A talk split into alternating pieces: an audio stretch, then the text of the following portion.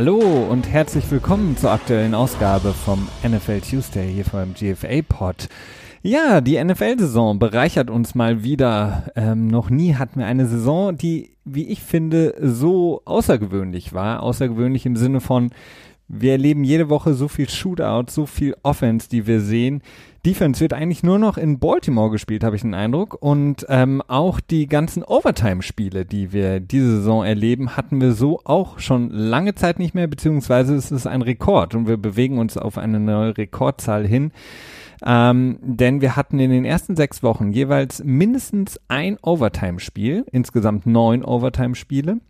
Und ähm, das wird immer mehr und mehr. Und wir sind auf dem besten Weg, da einen Rekord zu erzielen und auch einen Rekord, was die Unentschieden angeht. Auch da haben wir, sind wir auf einem guten Weg, die alte Bestmarke zu knacken. Und ja, wäre nicht Frank Reich, der Head Coach der Indianapolis Colts, hätten wir schon mindestens ein Unentschieden mehr.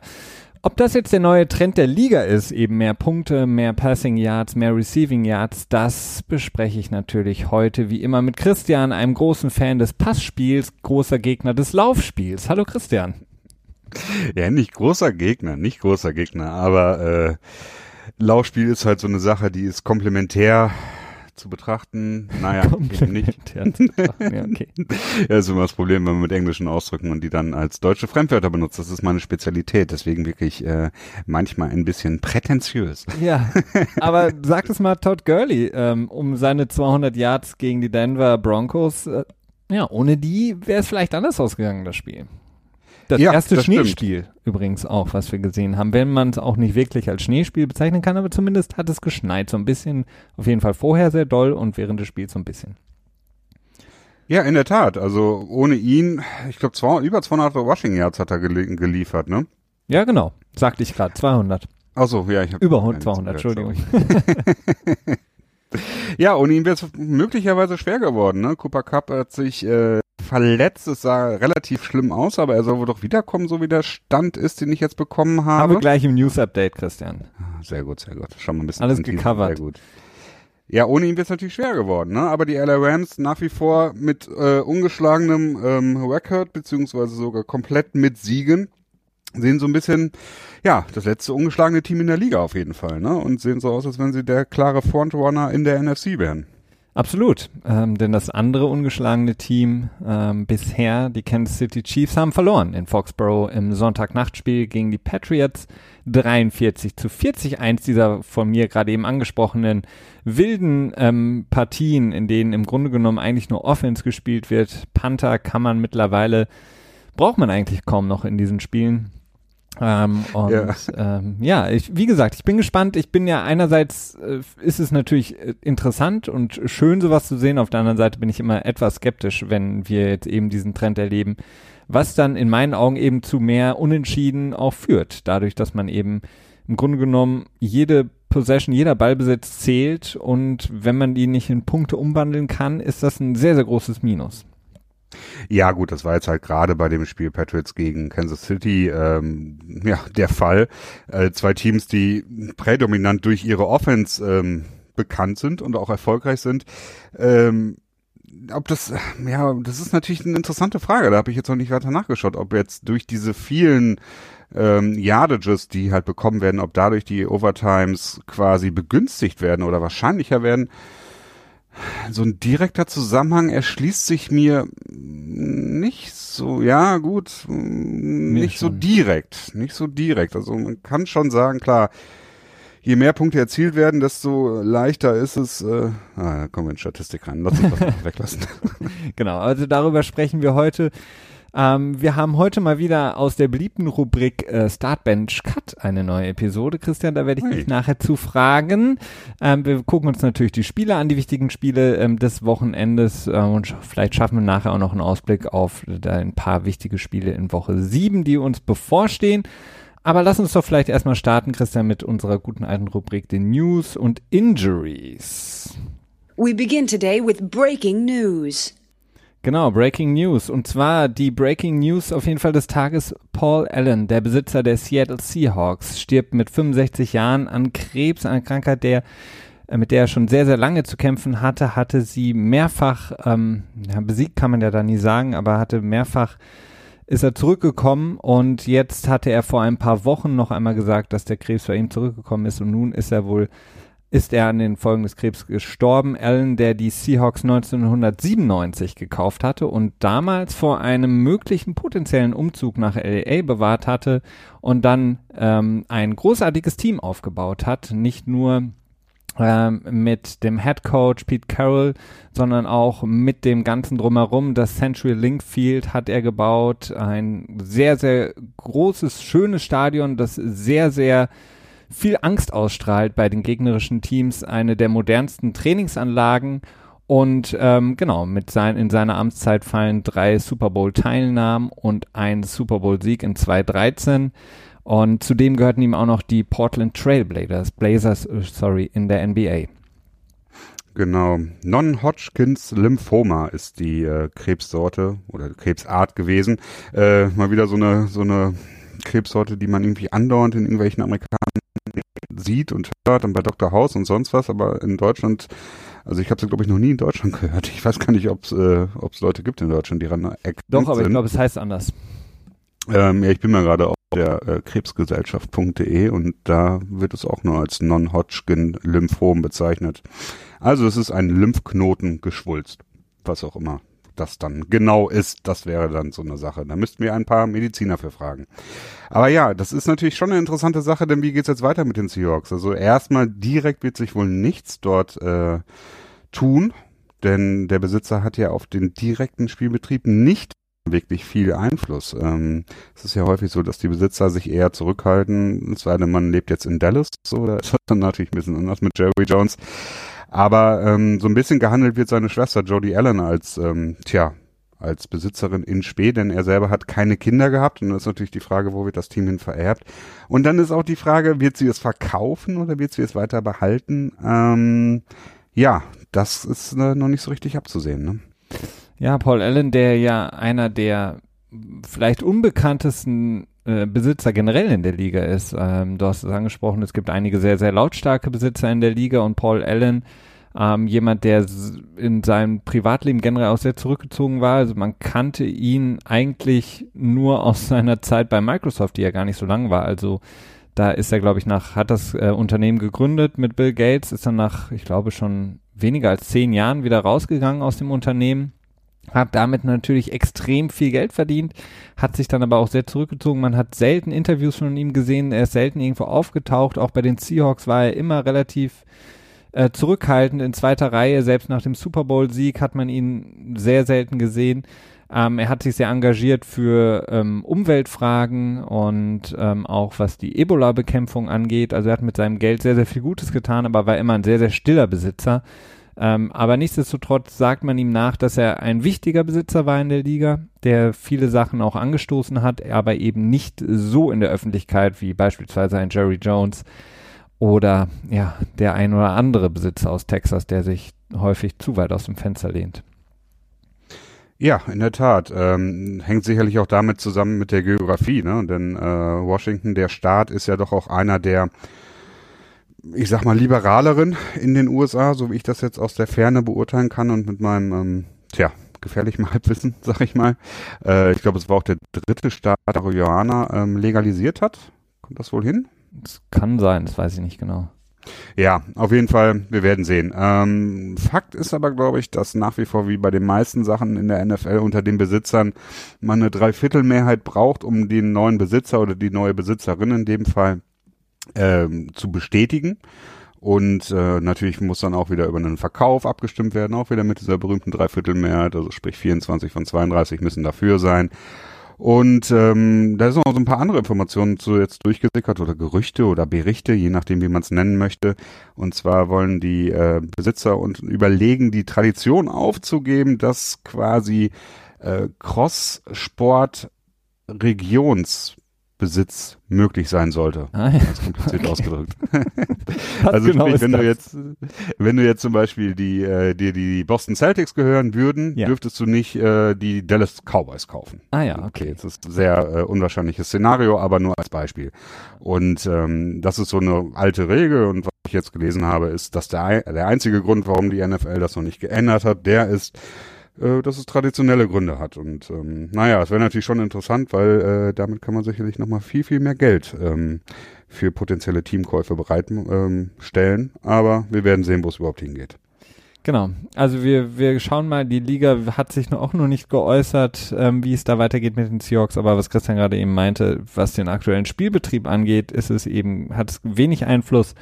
Nichtsdestotrotz ist es natürlich eine interessante Entscheidung, wie die Besitzverhältnisse da weitergegeben werden bei den Seattle Seahawks. Ähm, von den Seahawks zu den Steelers, vielleicht ein kurzer Ausflug. Ähm, täglich oder wöchentlich grüßt Le'Veon Bell oder auch eben nicht. Ähm, der vor dem Spiel am Sonntag gab es mehrere Berichte, dass Le'Veon Bell zurückkommen könnte diese Woche oder würde.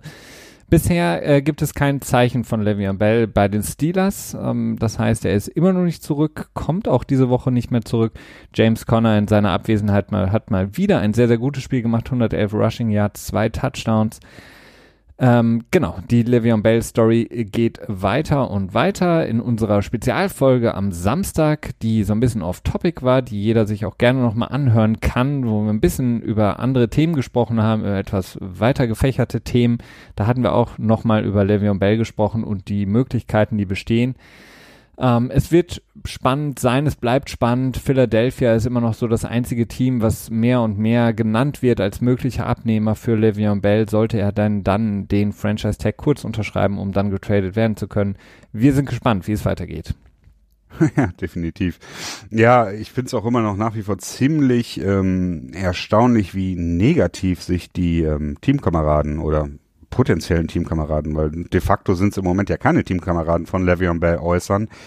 Ähm, ben Roethlisberger hat auf der Pressekonferenz nach dem Sieg über Cincinnati ähm, zu James Conner gesagt, wie du gerade gesagt hast, hat er ein sehr gutes Spiel gehabt. So ja, es war echt ein sehr gutes Spiel, das er gemacht hat. Ähm, eigentlich schade, dass es sein letztes ist, so ungefähr. Oder nee, dafür, dass es sein letztes ist, irgendwie so, weil er angedeutet hat, dass Le'Veon Bell jetzt zurückkommen wird und dementsprechend James Conner keine Snap mehr bekommen würde. Ja. Äh, es echt, dass, dass, dass nach wie vor die, die Teamkameraden so schlecht oder, naja, zumindest nicht gut über, über Bell reden.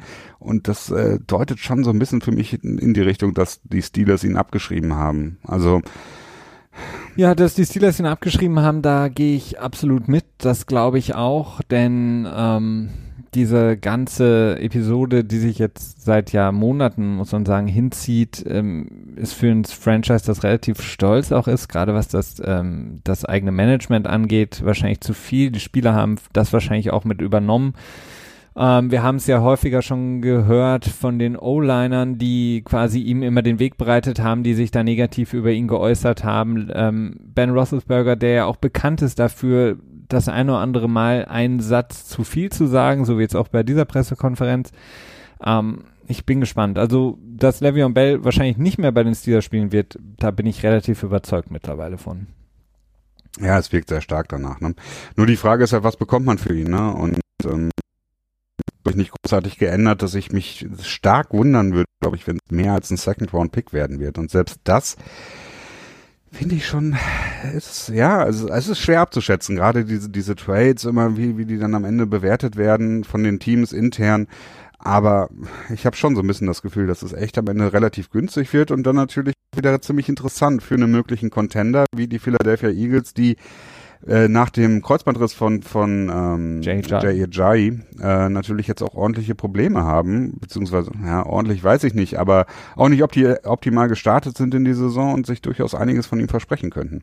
Absolut. Ähm, auch darüber hatten wir gesprochen letzten Samstag. Ähm, die genau. hm ähm, Philadelphia Eagles, die da auf jeden Fall einen sehr, sehr großen Nachholbedarf haben, weil dafür haben sie in der letzten Saison getradet für JJ und das hat ihnen relativ viel gegeben. Ihr Laufspiel ist extrem wichtig, gerade das ganze Spiel von Carson Wentz, sein ganzes RPO.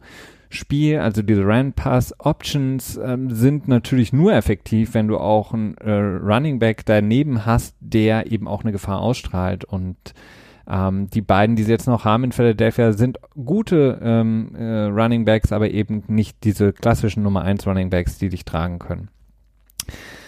Ähm, genau, die Buccaneers haben nach einer, ja, auch ein, ein weiteres Shootout-Game, das wir gesehen haben zwischen den Bucks und den Atlanta Falcons, ihren Defensive Coordinator gefeuert. Ähm, Mike Smith, ehemaliger Head Coach der Atlanta Falcons, auch Coach of the Year gewesen, musste jetzt eben seinen Posten aufgeben. Das Team bzw. die Defense der Tampa Bay Buccaneers, die schlechteste in der Liga, haben 34,6 Punkte pro Spiel zugelassen.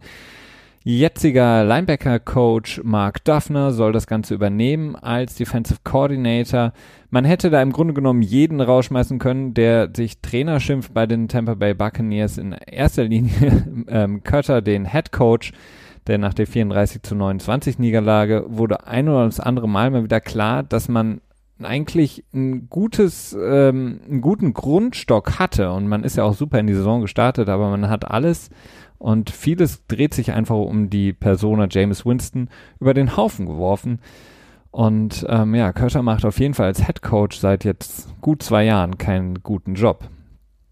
Definitiv. Es gab auch wirklich zahlreiche Gerüchte und ich bin an einem gewissen Punkt in der Offseason davon auch überzeugt gewesen, äh, beziehungsweise zum Ende der letzten Saison hin, dass Dirk, Dirk Kötter oder Dirk Kötter, je nachdem, ob man es Deutsch oder Englisch aussprechen möchte, ähm, ja, den, äh, tja, den, den Entlassungsbrief in die Hand gedrückt bekommt, ne, mit äh, einem schönen, schönen Smiley drauf oder wie auch immer. Äh, hat mich schon verwundert und jetzt hat er es wohl nochmal geschafft, dass da ja über ihn hinweggesehen wird. Aber ich glaube, es wird schwierig für ihn. Ne? Also, ich meine, Tampa Bay erzielt unheimlich viele Punkte und hat eine sehr, sehr potente Offense. Ne? Ich meine, du hast auch einfach verdammt gute, gute Playmaker darin mit Deshaun Jackson und ähm, Mike Evans. Äh, genau, OJ Howard.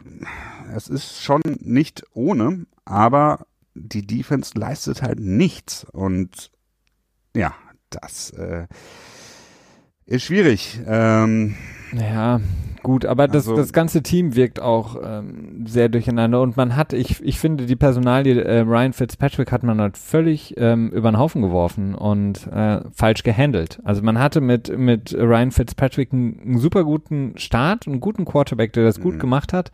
Ähm, dann gab es ja schon Berichte, dass sie in dem Spiel der gegen die Steelers, als das, als das erste Spiel, in dem sie wirklich in Probleme gerieten, ähm, Curter überlegt hatte, ähm, Ryan Fitzpatrick zu benchen.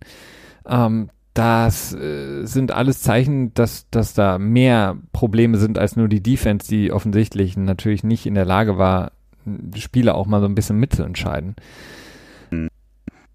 Also, ja, da bin ich, ich mein, ja was, was, ja, es ist, ich meine, es steht ja auch mega unter Druck, ne? Das ist ja auch so ein Problem dabei. Wenn du, wenn du wirklich so eine Offseason hast, wo du das Gefühl hast, du hast gerade so, gerade so überlebt, nicht gefeuert zu werden, dann tendierst du auch dazu, wirklich ähm, so, so Kurzschlussreaktionen an den Start zu bringen und dann darüber nachzudenken, einen Quarterback, den du jetzt sowieso nur gebracht hast, der als, als quasi da ist, um die ersten drei Spiele Suspendierung von James Winston zu überleben, äh, das ist dann auch eine etwas andere Situation nochmal dabei. Ne? Und da geht's, das ist für mich auch nicht so, so ein, so ein Chemistry-Ding, wo du überlegen musst, wie die Teamchemie läuft. Aber naja, ich weiß es nicht. Tampa Bay ist ähm, ja irgendwie eine Wildcard, ne? Absolute Wildcard. Eine, eine andere Wildcard sind äh, momentan die Oakland Raiders. Die Oakland Raiders, die das Spiel in London, das erste London-Spiel verloren haben gegen die Seattle Seahawks und da ihren ähm, Star Receiver Mari Cooper verloren haben, der sich eine Gehirnerschütterung zugezogen hat, bei einem Hit, wo man sagen muss, der hätte in der Preseason noch eine Flagge gezogen von den Referees, jetzt keine mehr. Ähm, die Personalie Mary Cooper, abgesehen von der Verletzung, ist noch interessant, weil vor dem Spiel Gerüchte rauskamen, Christian, dass Mary Cooper wohl zum Trade zur Verfügung stünde und die ähm, Raiders hätten gerne einen First Rounder für ihn. Ja, ja, man kann vieles sich wünschen, ne? ähm, ja, das ist dann natürlich so die Sache mit der ähm, Gruden, naja, Gruden und Gruden und Gruden, ne? Ähm, ich weiß es nicht. Äh, das sieht so aus, als wenn er echt komplett im Ausverkaufmodus ist. Ähm, man hat ja jetzt mehrere Gerüchte gehört, dass im Prinzip alles, was, was McKenzie jemals angepackt hat, im Prinzip rausgehauen werden soll.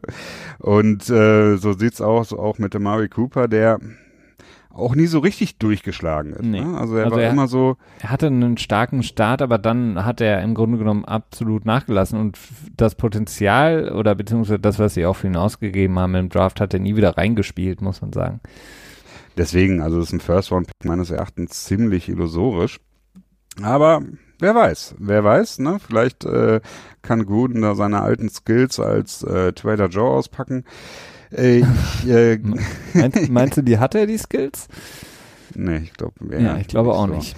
Vor allen Dingen, das Problem ist ja auch, wie willst du dann irgendwie, ähm, tja, dir eine gute Verhandlungsposition aufbauen, wenn jeder weiß, dass du im Prinzip alles cutten möchtest, damit du sagen kannst, dein Team ist so schlecht, wenn du verlierst. Ne? Ja, und was wollen sie? Also wollen sie wirklich jetzt ähm, Nein. fünf, First sechs Round Pick.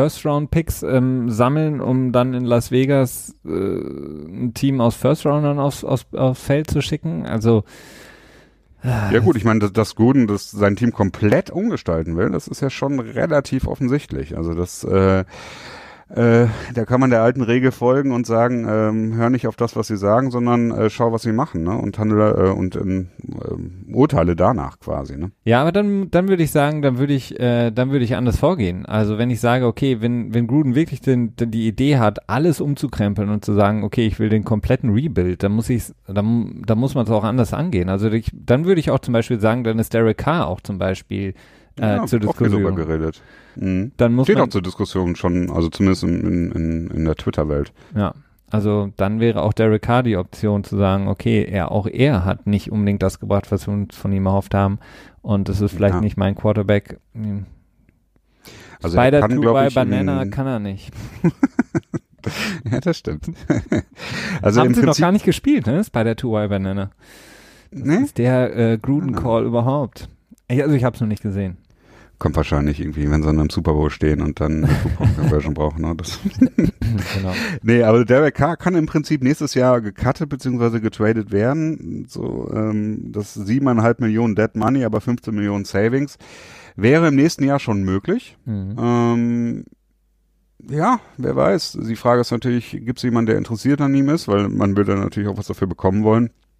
Aber dann stehst du natürlich mit dem Team da, das ja bis aufs Skelett äh, ausgezogen ist, ne? Absolut.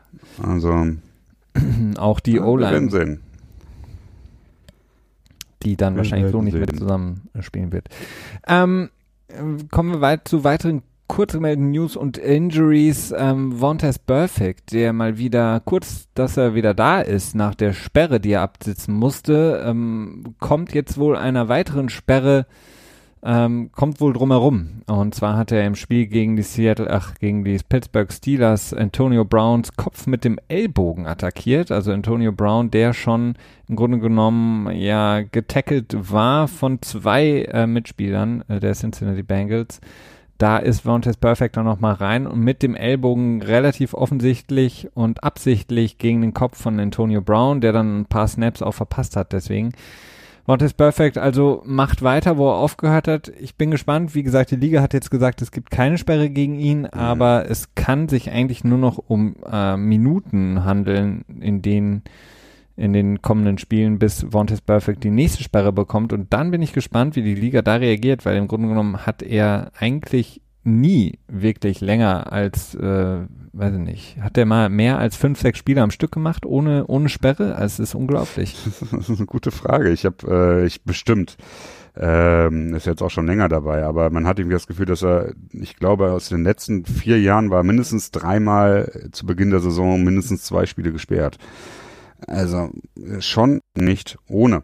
Ähm, ich finde es auch ein bisschen schade, ehrlich gesagt, dass die, dass die NFL da nicht, nicht stärker durchgreift, gerade bei so einem Spieler, der ein absoluter Headcase ist und gar nicht drumherum kommt, irgendwie in irgendeiner Art und Weise zu sein. Und dann das von im Vorfeld schon so auszuschließen, ich meine, ähm, ist ja nicht so, als wenn das, als wenn das irgendwie ein Neuland wäre, was sie da betreten würden. Gronkowski wurde im letzten Jahr völlig zu Recht für ein Spiel gesperrt für seinen Hit an ähm, Tredavious White. White, Mhm. genau, den Cornerback von äh, Buffalo. Und sowas sollte eigentlich auch einfach gemacht werden, denn diese Geldstrafen sind für die Spieler sicherlich nicht schön, für einige vielleicht, gerade für Rookies, auch ziemlich äh, spürbar. Aber schlussendlich ist es ähm, Tropfen aus dem, auf dem heißen Stein. Ne? Ja, vor allen Dingen, man muss ja auch in die Relation sehen. Also jemand ähm, beispielsweise wie Josh Gordon kommt eben auf diese spezielle Liste des Commissioners ähm, mhm. und Want is Perfect hat eigentlich jedes Jahr mehrere schlimme Hits, die er absichtlich verursacht, wo man jetzt auch nicht sagen kann, okay, das war jetzt irgendwie, oh ja, irgendwie unabsichtlich im Eifer des Gefechts aufgrund der Schnelle des Spiels passiert, sondern ganz offensichtlich mit der Intention, den anderen Spieler zu verletzen.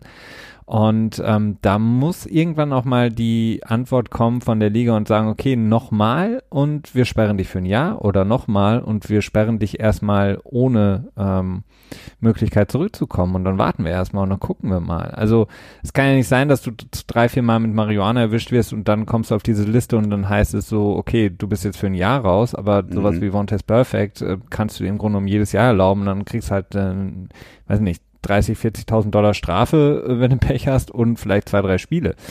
Also da sind die Relationen mal wieder relativ hm, ähm, schräg bei der Liga. Ja, definitiv. Ähm, ja, definitiv. Ich weiß irgendwie sonst noch nicht so genau, was ich dazu noch sagen soll, außer dass ich es ähm, komisch finde, denn es gibt halt diese Leute, die immer wieder auffallen. Interessanterweise ist ein Dominican Sue relativ ruhig geworden, was das angeht. Ne? Also wenn ich mich an seine Zeit zurückerinnere, als er bei den Lions gespielt hat, da hat er eigentlich in fast jedem Spiel irgendwie nochmal jemand auf den Knöchel getreten oder irgendwie nochmal versucht, ja. jemanden weh zu tun oder das Knie zu verdrehen beim Tackle oder so. Und das ist mir zumindest schon sehr lange nicht mehr aufgefallen. Vielleicht ist er etwas weiser geworden in sein, ja. mit ein paar Jahren mehr oder er vielleicht auch, weil er nicht mehr so häufig gegen Aaron Rodgers spielt weil dem ist er ja gerne mal auch mal auf den Knöchel getreten. Das stimmt, das stimmt. Ähm, Josh Allen, Quarterback der Buffalo Bills, hat das Spiel verlassen müssen gegen die, ähm, gegen wen haben sie nochmal gespielt? Arizona. Nee, Quatsch, Texans, Entschuldigung, Houston Texans. Genau. Ähm, mit einer Ellbogenverletzung. Ähm, dann musste sein ja, Backup, äh, ich weiß gar nicht, ob man es überhaupt noch Backup nennen kann, Nathan Peterman rein, der dann auch, ähm, ja, im Grunde genommen das Spiel entschieden hat mit einem Pick Six, den er geworfen hat.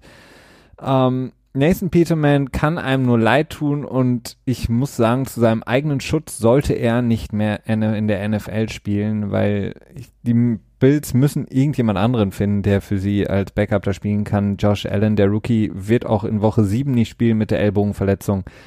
Das steht schon fest? Das steht schon fest, ja.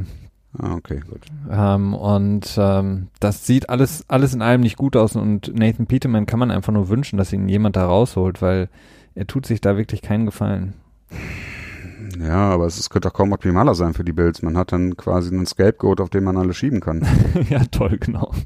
Super. Aber es ist schon erstaunlich. Also die Bills, äh, nachdem sie gegen äh, die Vikings, glaube ich, gewonnen haben, ne? Shutout ja. sogar, oder? Ja. Und gegen wen haben sie noch gewonnen? Hm, gute Frage. Ich weiß es nicht mehr. Ach, letzte Woche gegen die Titans. Ah ja, stimmt. Das war auch so ja, ein relativ Durcheinanderspiel, ja. Ja, also die, ähm, ja, die Bills sind, ähm, ja, manchmal denkt man, sie wären mit Abstand das schlechteste Team der Liga und dann haben sie wieder mal ein Spiel, wo sie sich ziemlich zusammenreißen, wo man denkt so, hm, okay, ja gut, hm, in Ordnung. Ähm, so ein bisschen so wie die, wie die Playoff-Teilnahme im letzten Jahr, ne? Da hätte man ja irgendwie auch nicht wirklich damit gerechnet, dass sie es noch reinschaffen und äh, ja, zurecht drin waren sie dann am Ende ja auch nicht so, ne? Nee. Aber es ist so ein bisschen so, so typisch für die AFC East, muss ich sagen, dieses Jahr. Also ja. wir haben die Dolphins, die jetzt ja auch wieder gewonnen haben, stehen mit 4 zu 2 da. Gewonnen gegen die Bears, wobei man da auch sagen muss, okay, das ist vielleicht auch dem Headcoach ähm, der Bears geschuldet, dass sie das Spiel nicht gewonnen haben, der da in der Overtime dreimal hintereinander gelaufen ist ähm, was ich nicht verstehen kann. Und ähm, dann auch die Jets, die äh, 3 zu 3 da stehen, aber auch teilweise Spiele, zum Beispiel ihr ähm, Season Opener, wenn du so willst, gegen die äh, Lions, ähm, die sie ja komplett abgeschossen haben in, in Detroit ähm, und danach dann ganz gruselige Spiele gespielt haben, jetzt wieder gewonnen haben gegen die Colts. Ähm, also die AFC East ist wirklich sehr sehr strange, muss ich sagen. Also da kann ich keins der Teams, bis auf die Patriots jetzt, die sich anscheinend gefangen haben, äh, wirklich richtig einschätzen. Richtig, ja. äh, meines Erachtens sind die drei Teams einfach bestenfalls so Wildcard Weekend one and done. Das so, das ist so meine Einschätzung, die ich davon habe. Die Bills am wenigsten davon. Äh, die haben da eigentlich meines Erachtens wenig zu suchen. Vor allen Dingen natürlich auch, weil sie einfach keinen Quarterback haben und dann diese Konstanz, die einfach massiv fehlt. Äh, die Jets sind eher so ein Team meines Erachtens, das mit richtig viel Freude in die Zukunft schauen kann. Denn Darnold ähm, das Playbook wird ein bisschen weiter aus, äh, ausgepackt. Er hat wirklich gute Eigenschaften, zwischendurch dann mal wieder nicht so schöne Eigenschaften, aber das ist, glaube ich, relativ normal für einen Rookie und die Frage ist, wie kann man ihm das rausbringen? Ne? Kann er konstant werden? Ich weiß, das sage ich sehr oft, äh, aber das ist halt nun mal das Wichtigste. Also äh, das Wichtigste in der NFL ist erstmal, dass du überhaupt bereit bist und spielen kannst und danach würde ich sagen Konstanz, ne? Mhm. Und ähm, naja, dementsprechend die Jets, möglicherweise kommen sie sogar in die Playoffs dieses Jahr. Also ich, ich würde es nicht ähm, ausschließen. Möglich ist es, also die AFC East ist da relativ offen. Ja. Und, also ähm, sehr wahrscheinlich nicht als erster. Nee. Mit Sicherheit nicht als erster. Also ich glaube, das kann man nach der Leistung der Patriots gegen Kansas City jetzt sagen, dass die Patriots ähm, wieder ganz klarer Favorit sind für einen der ersten beiden Seeds in der AFC. Aber ähm, tja, was danach kommt, das ist so, das ist wirklich offen. Ne? Also so richtig absetzen tut sich noch wirklich keiner für die beiden Wildcards. Ähm, die AFC West ist natürlich interessant mit den Chargers, die jetzt auch mit 4 zu 2 da sind, so relativ ruhig dahin gekommen sind. Auch Philip Rivers, der eine unglaublich starke Saison spielt, ähm, wirklich auf äh, MVP-Kurs ist. Quasi. Ja, im Grunde genommen, äh, was man auf jeden Fall sagen kann, die beste Saison überhaupt für ihn, also was den Start angeht, ne? Ja, ja, bisher. Also es ist wirklich sehr, ähm, ja, sehr ruhig vor allen Dingen um sie. Das ist so das Erstaunliche dabei. Joey Bosa ähm, kommt zurück. Ähm, genau. Ja. Nick Bosa hat sich zum Dwarf bereit erklärt jetzt. Das ist auch wichtig. Bruder. Kleine Randinformation. Nee, aber es ist durchaus interessant, denn ähm, ja, so, so die Wildcard-Spots sind noch, ich meine, wir sind in Woche 6, das ist ja auch klar, dass da noch alles offen ist. Äh, ist vielleicht auch ein bisschen, ein bisschen sinnlos darüber zu diskutieren, aber es ist, äh, es ist interessant und dementsprechend könnte ich mir auch Miami vorstellen als möglichen Kandidaten, aber so richtig halt irgendwie auch wieder nicht. Vor allen Dingen ist jetzt ähm, Ryan Tannehill wieder verletzt Hast du was im Ellenbogen gehabt? Habe ich das richtig in Erinnerung? Ja, nee, aber das war auch so ein bisschen strange. Also Ryan Tannehill, ich weiß auch nicht, ob das dann nur Verletzung war oder ob man ihn auch einfach gebencht hat. Nee, ich glaube nicht. Also es ist äh, so ein bisschen so ein AC-Joint äh, Sprain, also okay. ähm, ähm, ähm, Rotatorenmanschette. Dein, Lieblings, dein Lieblingswort, ja, die Rotatorenmanschette. Also ich meine, Brock genau, Osweiler, genau. 380 Yards, drei Touchdowns, ja, ne? Also genau. Brock Osweiler, der, der auch äh, erstaunlich viel Fame in Deutschland hat, ne? Ähm, Brock also, Osweiler hat viel Fame in Deutschland? Ja, keinen positiven, aber er ist relativ bekannt. Ah, okay. So, aber halt wegen seiner schlechten Leistung. So ein bisschen wie Nathan Peterman halt, ne? Hm. Okay, das ist aber, ist aber auch schwierig, der Arme.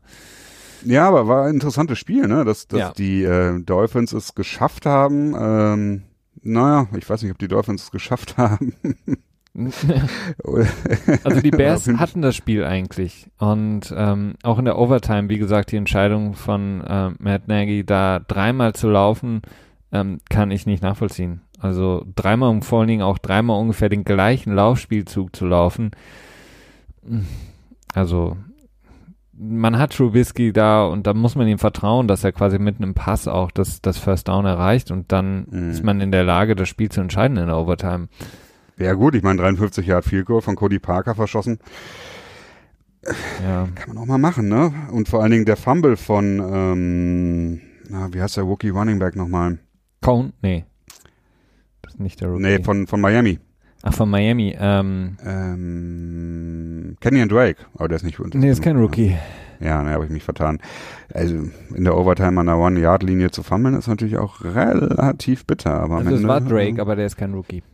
Ja, das, ähm, tja, so kann es gehen.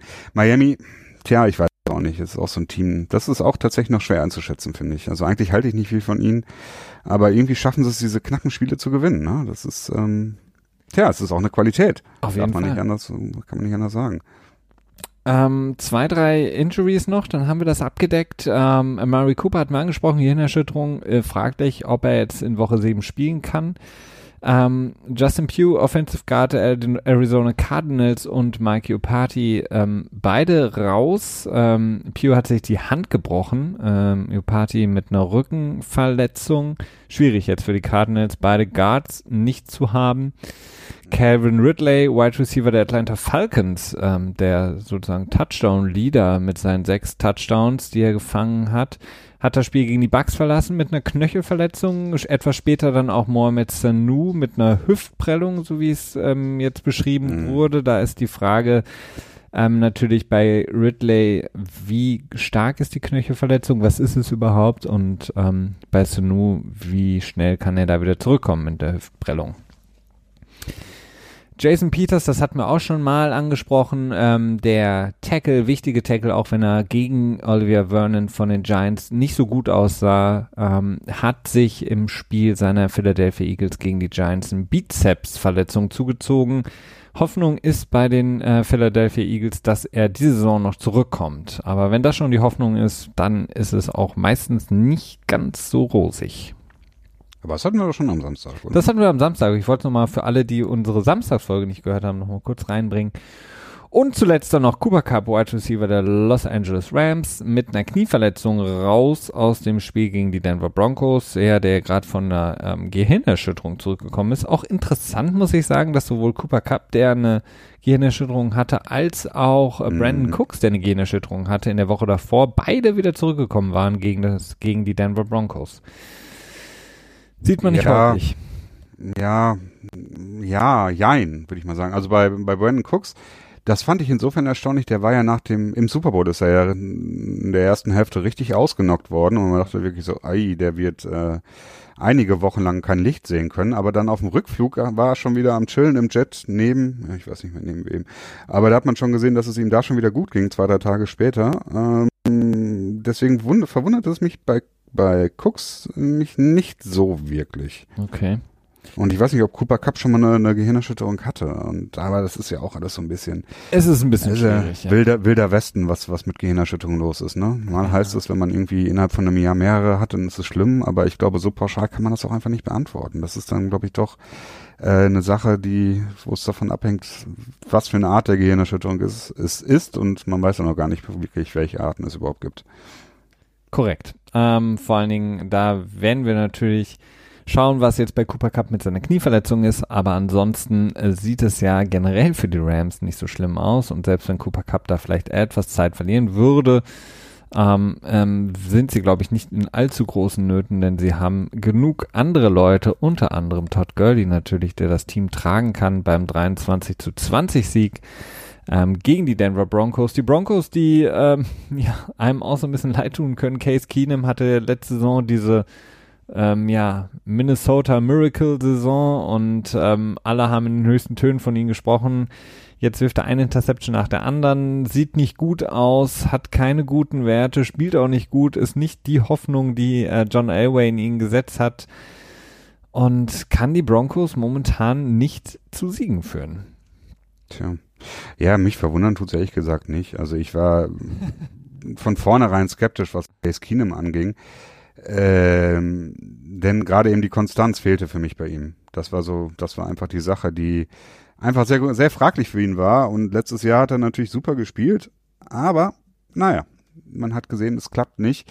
Ähm, es wird so ein bisschen schwierig, finde ich, für äh, für John Elway, den, dem General Manager der Denver Broncos, denn so langsam wird er liefern müssen. Also er hat es nicht geschafft, bis jetzt einen Quarterback an den Start zu bringen, der tauglich ist. Und ähm, tja, als nächstes wird wahrscheinlich Vance Joseph gehen müssen. Auch da hatte man, der ist jetzt quasi erst in seinem zweiten Jahr als Head Coach bei den Broncos.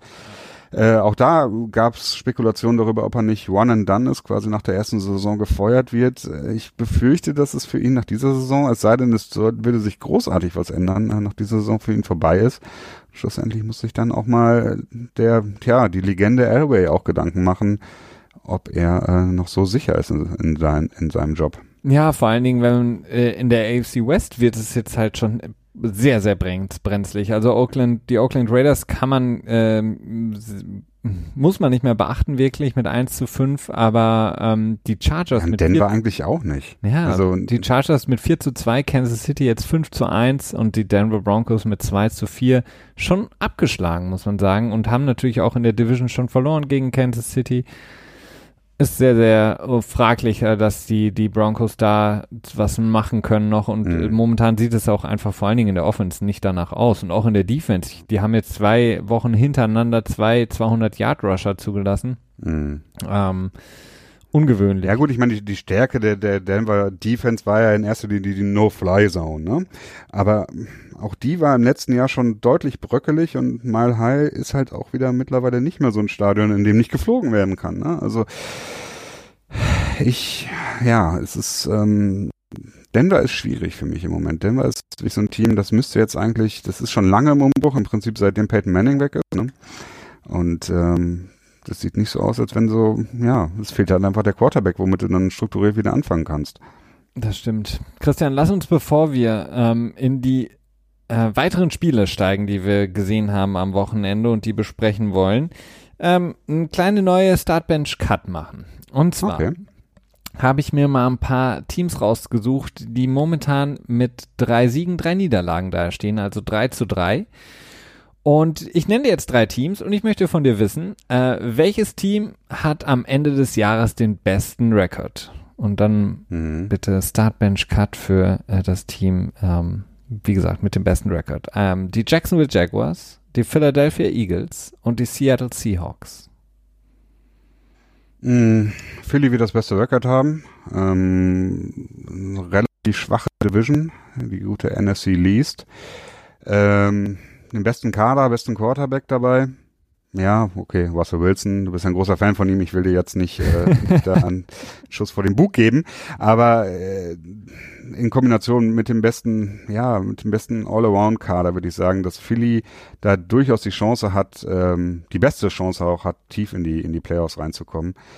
Ähm, danach Jacksonville, definitiv. Also die Seahawks, es ist für mich eine verlorene Saison für die Seahawks. Einer der, der, die sich in die, in die Reihe der verlorenen Saisons so ein bisschen einreiht. Ähm, denn Jacksonville, Blake Bortles, ah, ich weiß nicht, ich glaube Blake Bortles ist einfach, ist wer er ist.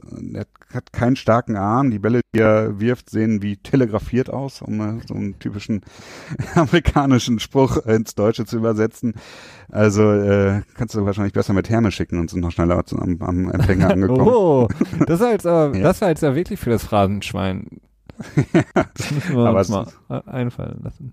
Eher mit FedEx, äh, nicht mit Hermes, mit FedEx. Ja, oder mit, äh, mit Amazon Prime, Same Day Delivery oder so.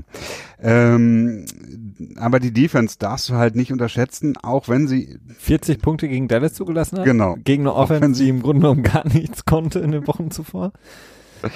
genau das und auch wenn sie davor in der, was letzte Woche, äh, nee, in der Woche davor, doch, letzte Woche gegen Kansas City, genau. Ja. Ähm, 30 Punkte zugelassen, das ist in Ordnung. Ne? Also da würde ich jetzt mal sagen, es ist immerhin schon mal besser, als was viele andere schaffen. Aber die Jacksonville Defense hat Potenzial. Und ähm, Blake Bortles hat manchmal gute Spiele, Hm. wo ich mich immer frage, so, wie kann man ihm gute Spiele geben? Aber dementsprechend Jacksonville ähm, benchen und äh, Seattle müsste ich dann cutten, denn äh, Doug Baldwin müsste bald zurückkommen, ne? der ist doch noch verletzt, oder? Ja. Ähm, das kann natürlich auch wieder eine, einen Push geben für das Team und Wilson darfst du einfach auch nicht unterschätzen und das Laufspiel scheint jetzt endlich ein bisschen an den Start zu kommen bei den Seahawks. Wie viele Yards haben sie jetzt in diesem Spiel gerusht? Doug Baldwin 155? hat auch schon gespielt gegen die Raiders, ne? Ach, hat er schon? Hat er schon, Oh, ja, ja. Mensch, ja, dann. äh, War sogar, wenn ich mich Dingen- richtig erinnere, war er sogar Leading Receiver für die Seattle Seahawks. Ähm, ja, war er mit 91 Yards, Oh, ja gut, sechs. Receptions. Komm, ist wieder da, läuft's. Ist er wieder da Oh läuft und gewinnt 27 zu 3 gegen Oakland. Ja, so okay, aber das du, ist du, natürlich nicht. du, du startest die Philadelphia Eagles, du Ja. bench die äh, Jacksonville Jaguars und du cuttest die Seattle Seahawks. Genau. Ah, okay. Also ich hätte auch die, die Eagles gestartet, aber dann wäre ich mit den Seahawks gegangen und Jacksonville. Also Jacksonville, ähm, das Spiel gegen Dallas war für mich, also das war so schwierig mit anzusehen. Also Mhm. die Cowboys, die mit, mit Sicherheit eine gute junge Defense mittlerweile gefunden haben. Äh, Jalen Smith da in der Mitte macht einen sehr, sehr guten Job dafür, dass Sean Lee ja chronisch nicht spielt.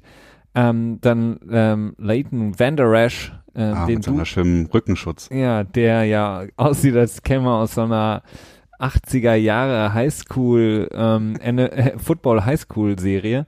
So ein bisschen als, ähm, sieht ein bisschen, wirkt so ein bisschen so wie Tim Riggins von Friday Night Lights, ne? Ja, genau. Ja. Also so Fullback. Genau, ähm, als Linebacker verkleidet und die, die, die sind sehr, sehr stark und äh, spielen aggressiv und das machen sie auch gut, verstecken die wirklich nicht gute Secondary, die sie haben, mit durch ihren Pass Rush. Die Front Seven ist wirklich enorm von, von Dallas, aber ähm, dass die, die Jaguars so schlecht spielen und dass Blake Bortles ja im Grunde genommen keinen Pass an, an den Mann gebracht hat und äh, am Ende, wie viele Punkte hatten sie? Sieben, 40 zu sieben haben sie verloren.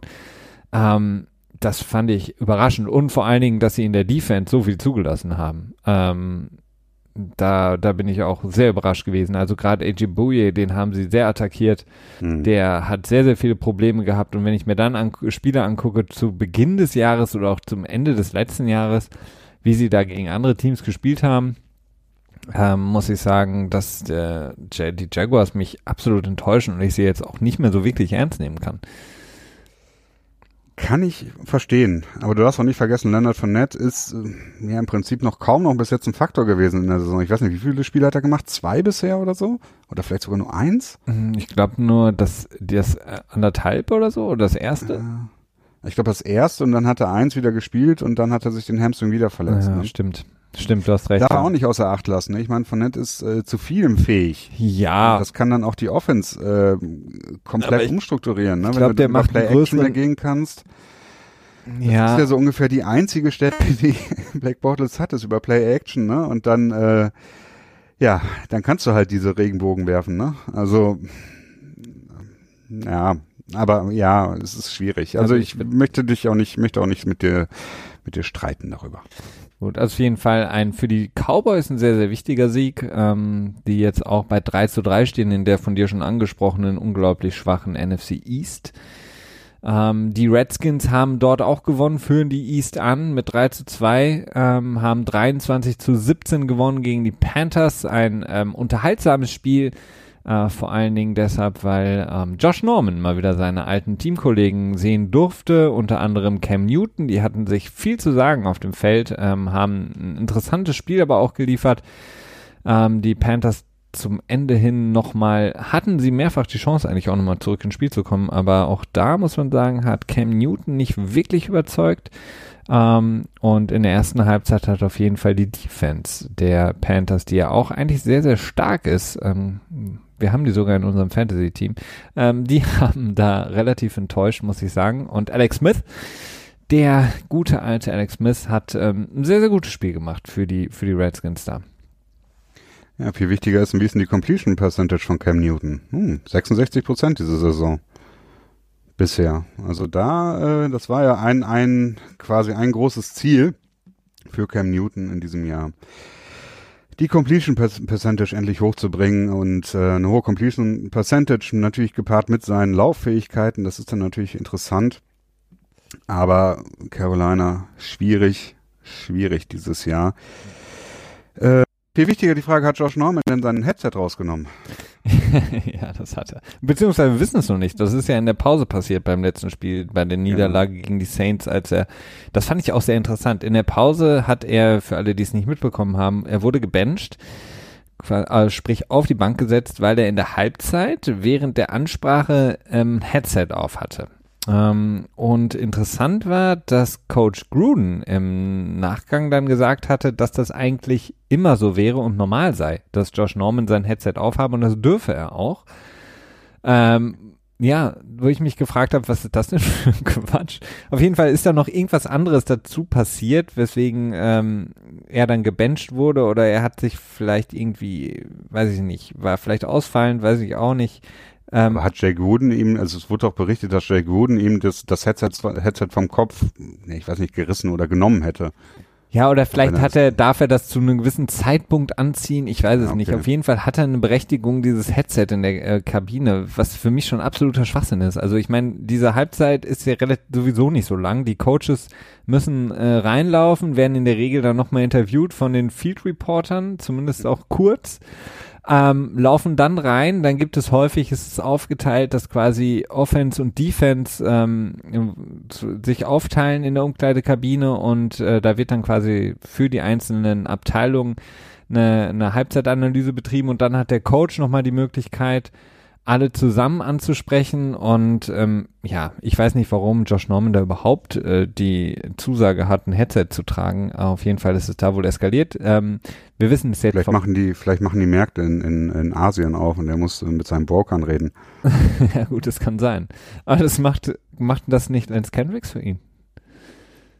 Bitte? Macht das nicht Lance Kendricks für ihn? Äh, ich Die hoffe nicht. auf jeden Fall die ähm, und interessantes Woche 7 Spiel jetzt auf jeden Fall ähm, die Cowboys gegen Washington ähm, um die Krone sozusagen, die vorzeitige Krone in der NFC East in der kommenden Woche. Ein, ein interessantes Spiel auf jeden Fall. Ich glaube Late Window Game, sprich ab 10 Uhr. Ähm, was auf jeden Aber warte Fall. mal, dann, dann, dann, dann jetzt, jetzt fällt mir ein spontanes Start-Bench-Cut ein. Oh, gerne. Und zwar geht es darum, welches Team wird den höchsten Pick haben. Hm. Quasi andersrum in diesem Moment. Ja. Und zwar die San Francisco 49ers, Mhm. die New York Giants Mhm. und die Oakland Raiders. Ich hätte jetzt gesagt, keins von denen. Mhm. Den höchsten Pick von den dreien. Also Ja. nicht den ersten unbedingt, sondern den höchsten. Den höchsten. Okay, Oakland Raiders sagtest du, San Francisco 49ers und Die Giants. die Giants. Ich würde sagen, die, ähm, ich starte die Oakland Raiders, ähm, benche die 49ers und cutte die Giants. Ähm, ich glaube, dass Okay. die Giants von allen drei Teams einfach noch das größte Potenzial in sich haben. Ähm, und äh, Das glaube ich auch, ja. ähm, Aber ich glaube, die sind so dysfunktional. Ja, aber irgendwann muss es klicken. Also wir haben jetzt den Owner gehabt, der Giants, John Mara, der ja auch jetzt öffentlich gesagt hat, was man auch nicht so häufig hört, Odell Beckham soll mehr spielen, weniger reden. Ähm, dann Odell Beckham, diese ganze Posse und ist Eli Manning ähm, schon eigentlich in der Tonne. Ich glaube, die, die Giants können noch einige Spiele gewinnen, vor allen Dingen, wenn sie sich ein bisschen zusammenreißen, wenn Evan Ingram, der Titan, nochmal zurückkommt, ähm, vielleicht in den nächsten Wochen, wenn sie es ein bisschen schaffen, die O-Line zu stabilisieren und sie haben einfach von all den drei Teams den besten Spieler, äh, das ist Saquon Barkley. Und ähm, wenn der es schafft, weiterhin seine 150, 160 Scrimmage Yards vom äh, Mhm. in einem Spiel runterzuholen, dann können sie es schaffen und die Defense spielt auch nicht schlecht. Ähm, bei den 49ers ist es sehr, sehr viel Herz, äh, was momentan mitschwingt, seitdem Jimmy Garoppolo weg ist. Auch das Monday Night Game jetzt gestern gegen die Packers, wo sie gut ausgesehen haben, muss man sagen. Aber dann, ähm, ja, Aaron Rodgers einfach zu viel war für sie. Die können auch viel gewinnen, haben aber eine unglaublich schwere Division, ähm, haben sehr, sehr viel Probleme, einfach weil sehr viel unbekannt ist, ähm, äh, gerade auf der Quarterback-Position mit Bethard. Aber die, die, ich glaube, die können sich zusammenreißen und als Team gut funktionieren. Hm. Aber die Raiders sind für mich die, die am wenigsten äh, Siegpotenzial haben. Also, wenn ich mir jetzt diese Woche angucke, dass die, die, die Cardin, äh, ach nee, die Chargers, Entschuldigung, die Browns so dermaßen abgefertigt haben und wenn ich mir dann zurückerinnere an das Spiel der ähm, Browns gegen die Rams, ach nicht die Rams, was ist denn los heute, gegen die Raiders ähm, und wie sich die Raiders da schwer getan haben für ihren Sieg, ähm, naja, nee, glaube Ja. ich einfach nicht dran. Hm. Ich glaube, da würde ich äh, auch mit, äh, mit einhergehen. Ähm, ja, wobei ich schon finde, dass die 49ers auch richtig einbrechen könnten. Denn äh, CJ Beathard ist, naja, ist äh, eine ziemliche Wildcard meines Erachtens. Aber ich finde, Er er ist tough, er ist tough. Christian. Er ist tough. Es So hat Jason. Jason Witten das gestern nicht häufig genug sagen konnte. Er ist tough. Aber ich finde Jason Witten, die, die ganze Crew gestern fand ich äh, relativ mies. Ich finde die super schlecht. Also äh, Also ESPN, Boomer und äh, wer ist da noch? Boomer Eisen und äh, Witten und wer ist der der Play-by-Play-Typ? Ich habe den Namen schon wieder vergessen. Die, der wechselt ja bei ESPN jährlich, aber ich finde die so schlecht, diese Combo. Die ist mittlerweile finde ich die genauso nervig wie Troy Aikman und ähm, hier, wie heißt der Lucky Bastard? Ähm, ähm, Joe Buck oder so. Joe Buck, ich, ne? ja. Ja. Joe Buck und Ja, Troy ja. Aikman, die sind, die Ja. sind genauso nervig wie das ESPN-Trio, aber die ESPN ist, ist nochmal noch mal eine Spur schlimmer, also es ist wirklich hart zu ertragen heute. Das stimmt, das stimmt. Nee, aber CJ Beathard hat, ich weiß nicht, ich habe einiges Gutes von ihm gesehen und ich, aber ich, es ist halt sehr wackelig, ne? Dementsprechend würde ich da mit dir einhergehen. Und als, als ersten Pick Arizona? Arizona? Ja. War, Arizona war doch gar nicht in der Auswahl. Nee, nee, jetzt losgelöst davon. Es war ja nur wert von den drei Teams. Ach so, nee. Und Ich hätte mir vielleicht vorstellen können, die Colts. Auch möglich, aber ja, aber Weil Luck, ich- der kann, glaube ich, aus, aus, äh, aus, aus, äh, Nicht viel, viel Poo, ne? ja. Salad. Aber ähm, Andrew Luck hat so viel geworfen wie bisher noch kein anderer Quarterback. Ähm, Ja. Interessant dafür, dass er eigentlich ja die letzten anderthalb Jahre nie geworfen hat. Äh, wirft er momentan mehr als jeder andere Quarterback, hat mehr Pass-Attempts als alle anderen. Ähm, anscheinend hilft, ähm, beziehungsweise ist seine Schulter voll da, sonst könnte er das nicht stemmen. Ich frage mich aber langsam, wann die Colts, ähm, ob die Colts nicht vielleicht irgendwann sagen müssen, okay, ähm, wir sind im vollen Umbruch, wir haben auch schon wieder mit Verletzungen zu kämpfen. Ähm, lasst uns Andrew Lucks äh, Produktion mehr und mehr zurückschrauben Mhm. und auf den Draft gehen. Ich weiß, die Col das können die Colts nicht wirklich so vermitteln, weil sie haben jetzt Frank Reich als neuen Head Coach. Andrew Luck ist endlich wieder da, nach gefühlt ja fünf Jahren Abstinenz. Die Fans wollen ihn sehen, aber logisch wäre es für mich eigentlich, wenn man jetzt sagt, okay, wir gucken irgendwie, dass man, dass wir Andrew Luck heile durch die Saison bringen, weil die O-Line ist auch nicht mehr in der Lage, ihn so wirklich zu beschützen. Und äh, wir gucken, dass wir irgendwie es schaffen, ähm, ihn heile durch die so Saison zu bringen, mit einem hohen Draftpick rauszugehen. Weil jetzt haben sie wieder 32, 42, 34 verloren gegen die Jets, stehen mit 1 zu 5 da. Ja, ich weiß nicht. Auch nicht unmöglich, ne? Und es ist ja nicht so, dass, ähm, dass die Colts äh, keine Erfahrung hätten im Tanken, ne? Ja, genau. Also Wie von war das nochmal? Das, die Kampagne hieß äh, Suck for Luck, ne? So hieß das doch. Sag voll okay, ja, stimmt. Peyton Manning war weg und dann so, ach ja, nee, einen Quarterback brauchen wir eigentlich nicht für die, für die nächste Saison. Und dann, ach, wen haben wir denn da? Und so, ach nee, du bist so gut, wir brauchen doch einen anderen. Ja, aber ich meine, vielleicht sollten sie jetzt ähm, Luck so ein bisschen äh, schonen und sagen, Ja. okay, Ja, klingt sinnvoll. Ist immer die Frage, äh, wie das dann tatsächlich umgesetzt wird und ob Luck da auch selber Bock drauf hat, ne? Ist ja auch so eine Sache. Vielleicht sagt er, nö, ich werf trotzdem. ja gut, klar, das kann natürlich sein. Nee, unwahrscheinlich. Aber die AFC South ist auch unheimlich offen, ne? Das darf man auch nicht vergessen. Selbst Tennessee, die, ach, ich weiß nicht, mittlerweile nerven sie mich nur noch. Die Titans, die Titans. Für mich gehören sie mittlerweile wirklich an den Kaukasus geschlagen und äh, damit der Okay. Vogel. Weißt du noch, welcher Vogel das war, der immer den äh, die Leber von ähm, Prometheus gegessen hat? Nee, jetzt bin ich gerade überfragt. Ich, da war ich jetzt gerade nicht vorbereitet. Ich dachte, du, ich dachte, du, du bringst die lustige Stat des Spiels äh, der Tennessee Titans gegen die Baltimore Ravens ein. Nein, ich wollte, ich wollte erstmal das Bild bringen aus Okay. der griechischen Mythologie. Ja, okay. Na, Leidenschaft wäre zu viel, aber ein Hobby von mir in der Prometheus. Weil er dem Menschen das Licht gebracht hatte, an den Kaukasus von Zeus genagelt wurde und dann kam jeden Tag ein, ich glaube, eine Krähe vorbei und hatte ein bisschen von seiner Leber gegessen, ist dann wieder weggegangen und am nächsten Tag ist wiedergekommen und irgendwann hat dann, glaube ich, irgendjemand aus der Posse um Odysseus oder so hat ihn dann befreit. Aber er war auch ein Titan. Da kommt die Verbindung, falls, falls ihr die Geschichte nicht kennt und ich, äh, euch fragt, wo, worüber ich rede. Ich wollte, ja. ich wollte sagen, ähm, Marcus Mariota hatte weniger ähm, Completions als Sacks, die er Genau. einstecken musste. Also er hatte zehn Completions und die Baltimore Ravens haben elf, elf, elf. Sacks. Ähm, hinbekommen gegen die, die Titans, die ja eigentlich auch mit einer guten O-Line in die Saison gestartet sind. Mit Tyler Luan ist, glaube ich, der bestbezahlte Tackle momentan in der Liga. Die schaffen es nicht, Marcus Mariota zu beschützen und Marcus Mariota macht nicht den Schritt, den wir erhofft haben, was wir uns ja eigentlich schon seit zwei Jahren erhoffen, dass er diesen einen Schritt weitergeht, ähm, stagniert absolut. Definitiv.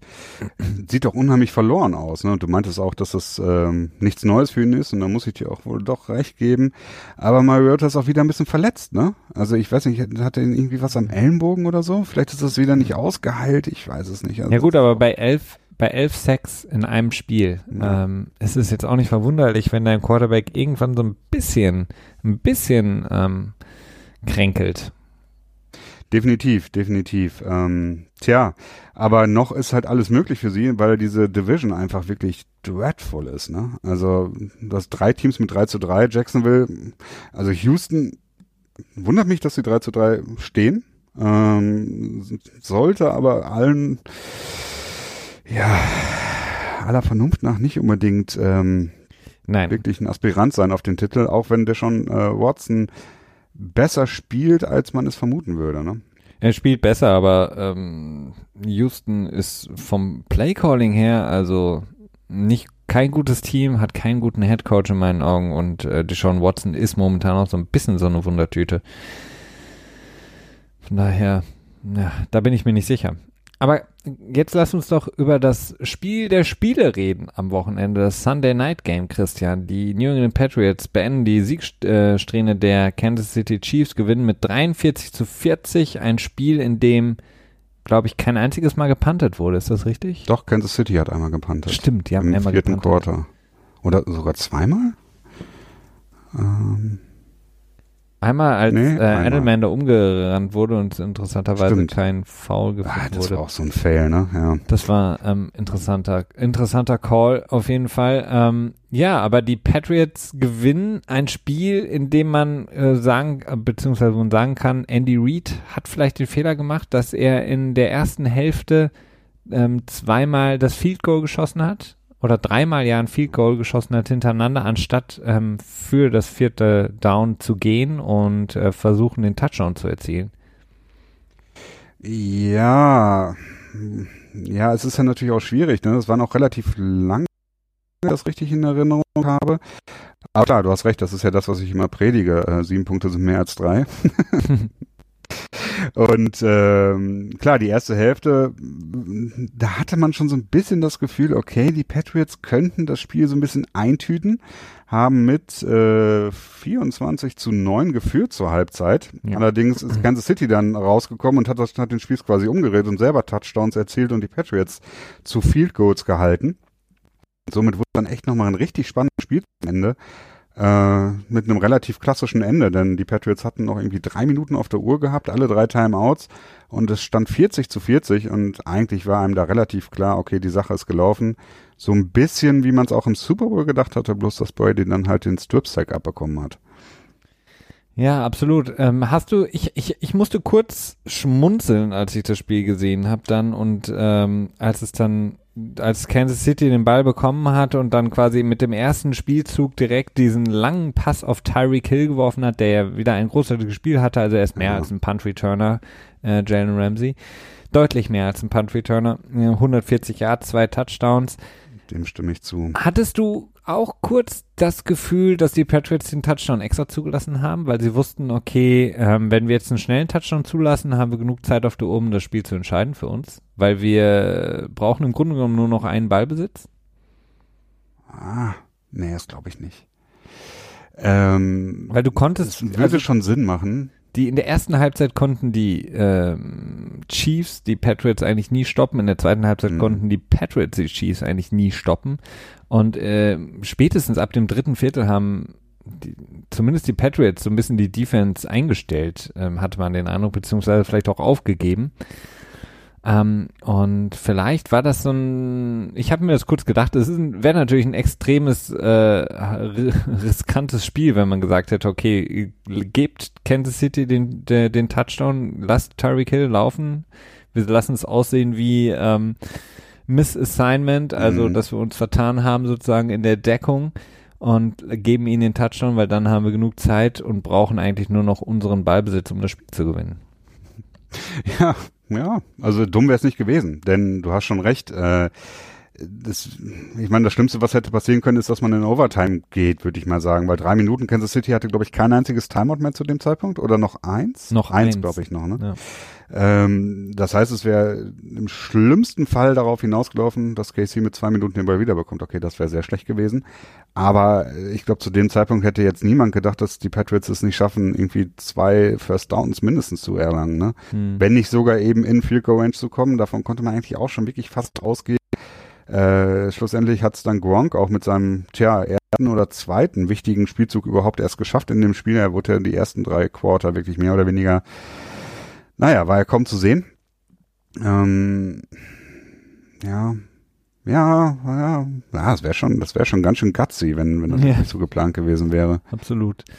Genau, ansonsten ähm, hat Patrick Mahomes ähm, äh, ja, in der ersten Halbzeit so ein bisschen Lehrgeld gezahlt vielleicht für sein Mhm. erstes Spiel gegen Bill Belichick in Foxborough mit zwei Interceptions, wo eine ähm, auf jeden Fall äh, deutlich auf seine Mhm. Kappe geht. Ähm, Die hat dann schlussendlich auch mindestens drei Punkte gekostet vor der Halbzeit. Ne? ja, genau. Das In- hätte das Spiel durchaus äh, ändern können. Absolut. In der zweiten Halbzeit Mhm. hat er dann gespielt, wie man es von ihm aus den ersten fünf Wochen gewohnt war. Ähm, sehr, sehr stark mit der Offense. Die Patriots haben es zumindest geschafft, Travis Kelsey äh, in Schach zu halten und haben es dann selber äh, mit ihrem Thailand Rob Gronkowski geschafft, das Spiel zu entscheiden. Denn die hatten einen wunderschönen Spielzug von Josh Daniels äh, designt, ähm, als sie quasi ähm, Gronk, der sehr, sehr viel direkt an der Line of Scrimmage gespielt hat, ähm, den Verteidiger, ähm, der Gronk in Man-Coverage hatte, durch den Left Tackle Brown ähm, haben wegblocken lassen und so Mhm. war Gronk dann komplett frei, hat den Ball gefangen von ähm, Bra ähm, Brady und mit einem schönen Stiffarm dann noch den nächsten Verteidiger aus dem Weg geräumt und danach hat er dann nochmal sein eine seiner Standardrouten über die Seam Route nochmal von Brady den Ball gefangen und schon waren die Pats in Goal Range und haben dann mit äh, der runterlaufenden Uhr das 43 zu 40 erzielt. Und Gostowski muss man auch sagen, alle seine Field Goals, von denen auch einige jetzt von etwas weiter weg waren, getroffen. Normalerweise ist es ja auch dann so ein klassisches Spiel, in dem er gerne auch mal verschießt. Mindestens das einmal. Stimmt.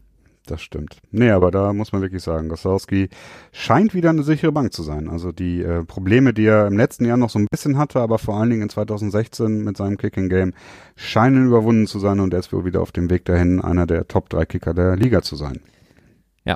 Also, wie siehst du jetzt die A AFC, wenn wir jetzt vielleicht mal als Abschluss ähm, der heutigen Folge kurz mal gucken, weil wir haben jetzt die Patriots, die ähm, jetzt die letzten drei Wochen zurückgekommen sind. Wir haben die Mhm. Chargers, die du angesprochen hattest, die langsam aber sicher nach vorne robben. Die Chiefs, die jetzt nicht enttäuscht haben, sie wurden jetzt nicht abgeschossen sozusagen von den Patriots, sondern haben sehr, sehr gut gespielt, haben auswärts verloren mit drei Punkten, haben 40 Punkte erzielt. Ähm, dann die, die ähm, Steelers, die zumindest auch wieder so ein bisschen ins Rollen kommen. Ähm, wie siehst du es momentan, die AFC? Tja, sie ist ähm, weit offen, würde ich sagen.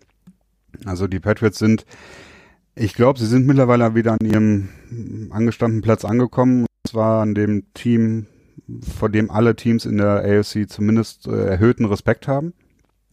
Jetzt sind, glaube ich, auch durchaus auf Kurs, äh, vielleicht sogar den First Seed wieder zu holen, denn ich kann mir gut vorstellen, dass Kansas City jetzt anfängt, häufiger mal Spiele liegen zu lassen.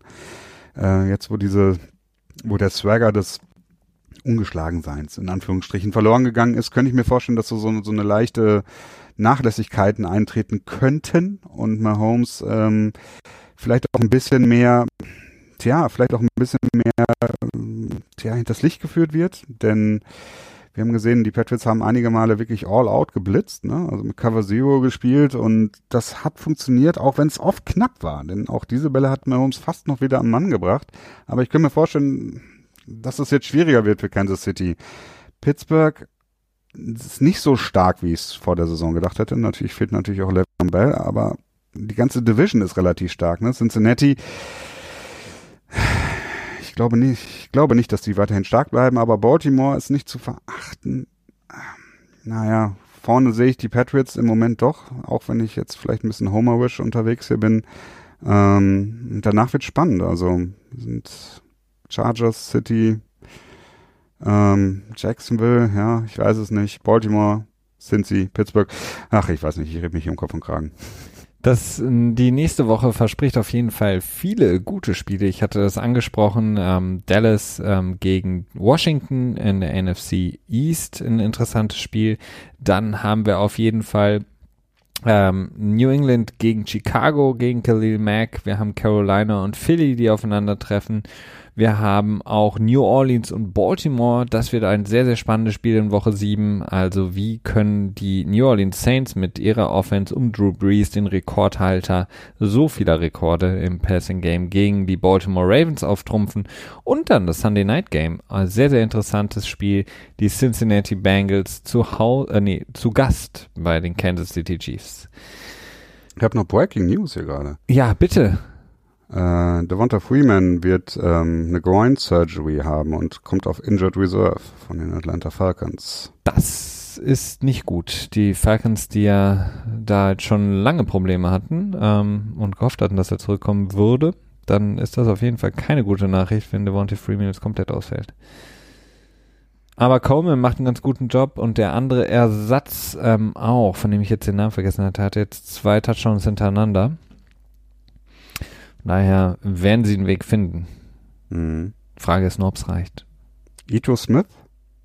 Ja, das genau. Das? Ja, Ito, das ist ein interessanter Vorname. Genau, deswegen äh, konntest du dir merken. Manchmal ist es so. Manchmal, Manchmal ist es so. Manchmal ist es so, manchmal auch nicht. Von unserer Seite war es das auf jeden Fall für heute, für diese Woche. Wir hören uns in der kommenden Woche wieder beim NFL Tuesday Dienstag. Wünschen euch schon mal vorab wunderschöne Spiele an der kommenden Woche. Starten mit dem Thursday Night Game, das glaube ich nicht so interessant wird. Aber guckt euch trotzdem an. Bis nächste Woche. Macht's gut. Ciao.